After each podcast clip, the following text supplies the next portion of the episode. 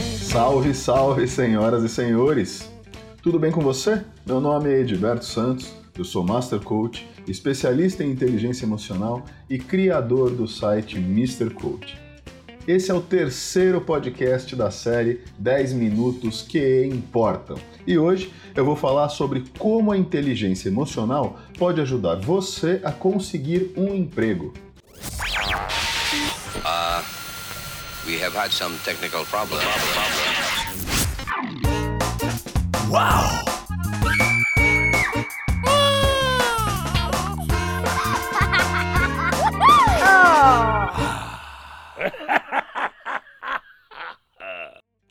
No podcast passado, eu falei um pouquinho sobre como a inteligência emocional poderia ajudar você a manter o seu emprego e até a se destacar na sua empresa, desenvolvendo a sua empatia. Se você ainda não ouviu o segundo podcast, faça isso, porque eu tenho certeza que esse conteúdo pode te ajudar. Ok, mas e se você, infelizmente, perdeu o seu emprego? E se você está desempregado ou desempregada? É sobre isso que a gente vai falar agora. Se você está buscando uma oportunidade de emprego, a primeira coisa que você deve ter em mente é que sair dando tiro para tudo quanto é lado, isso não vai aumentar as suas chances de se recolocar, muito pelo contrário. Eu sei que as contas continuam chegando, né? E que começa a bater o desespero. Mas essa mentalidade, o que vier eu topo, ela vai deixar a sua mensagem muito fraca. Quando você tenta falar com todo mundo, no final das contas, você acaba não conseguindo falar com ninguém. Então, pesquise, faça uma lista das empresas que estão contratando, de quais são as vagas disponíveis. Tente entender quais as necessidades de cada empresa, quais as necessidades de cada função. E aí você adequa o seu currículo para cada uma das vagas específicas que você encontrar. Agora, adequar não é mentir, tá? Não minta. Dizer que você tem inglês intermediário avançado, quando na verdade você está no básico e olha lá, ou descrever habilidades e experiências que você não possui, podem até te ajudar a passar aí por uma das fases do processo de seleção ou qualquer coisa assim. Mas quando você assumir a função, quando você for contratado ou contratada, em uma semana você vai ser desmascarado. E aí é, a emenda vai ficar pior do que o soneto, não é verdade? Então, depois do currículo, o próximo passo será a famigerada entrevista de emprego, não é isso? Se você fez a lição de casa direitinho e realmente pesquisou sobre a empresa e sobre as necessidades da vaga que você está disputando, com certeza você já está na frente de uma boa parte das pessoas que vão ser entrevistadas para a mesma vaga. Se você sabe o que a empresa espera, você pode falar das experiências que se adequem melhor à expectativa que eles têm. Mas é sempre bom repetir, tá? Não minta. A grande maioria das vezes, as pessoas elas são contratadas pelas suas habilidades técnicas, mas elas acabam sendo demitidas por falta de habilidades emocionais, de inteligência emocional. E os entrevistadores sabem disso. Portanto, eles vão fazer perguntas não só para avaliar o seu conhecimento, mas principalmente para avaliar sua inteligência emocional. Ou seja, eles vão fazer perguntas relacionadas com a maneira como você reage a situações adversas, conflitos, negociações, como você se relaciona com seus colegas de trabalho, tudo isso. Algumas perguntas comuns em entrevistas de emprego com o intuito de avaliar a inteligência emocional dos candidatos são, por exemplo, ah, questionamentos sobre os relacionamentos nos empregos anteriores. Então, por exemplo, você construiu amizades duradouras enquanto trabalhava no seu outro emprego? Ou ah, me fale sobre um colega de trabalho de quem você gosta e por que, que você gosta dele? Você ainda mantém relacionamentos com colegas de, de trabalhos anteriores? Esse tipo de pergunta ele tem a intenção de entender como você se relaciona com seus colegas de trabalho.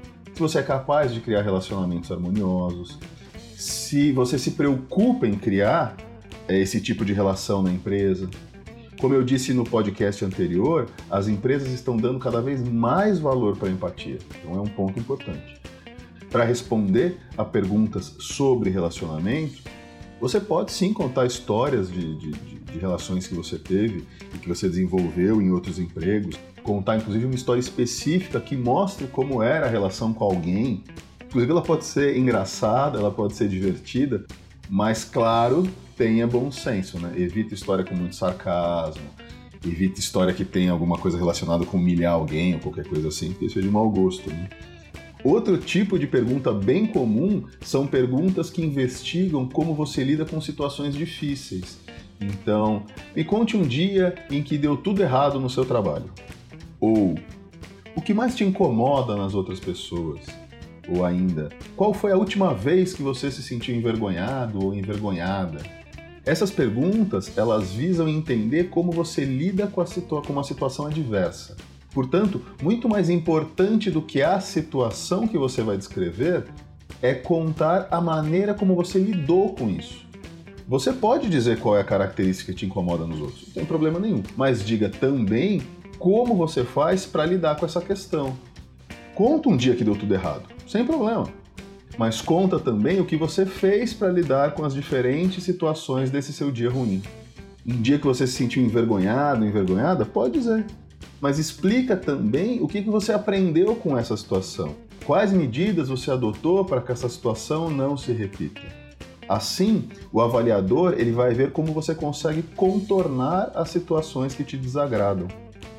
Um último tipo de pergunta que eu acho que vale a pena mencionar são as perguntas que buscam identificar os seus valores, as coisas que você acredita, as coisas que você considera corretas no ambiente de trabalho e às vezes até fora do ambiente de trabalho. Para buscar esse tipo de informação, os entrevistadores eles costumam fazer perguntas como: quem inspira você e por quê? Por exemplo. Ou me fala de alguém que você admira essas perguntas são para saber quais são os padrões de comportamento que você considera adequado.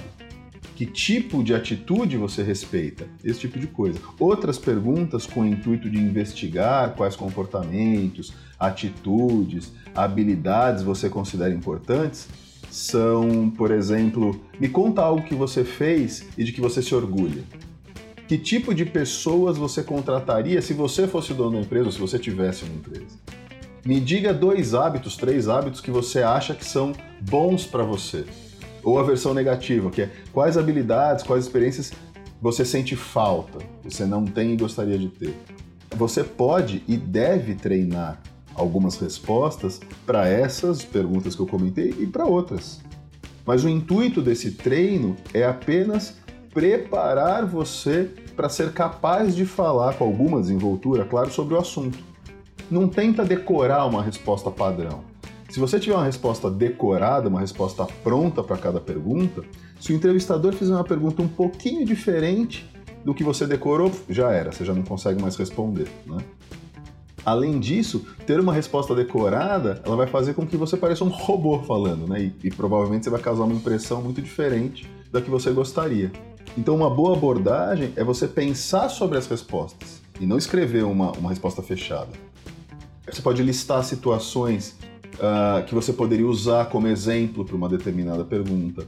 Pensar em maneiras diferentes de explicar alguma coisa, enfatizando um ponto de vista ou outro ponto de vista.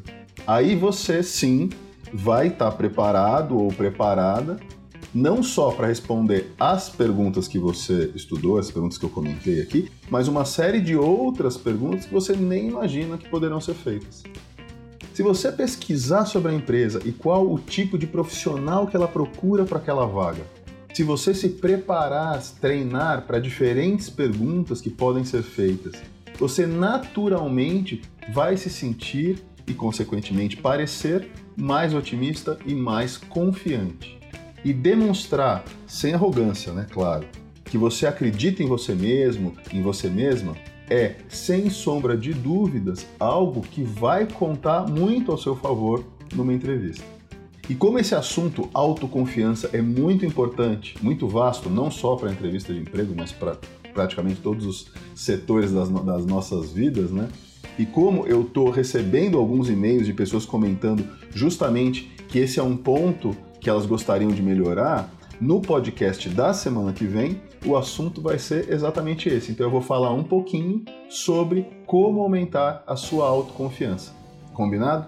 Então a gente se encontra semana que vem. Tchau.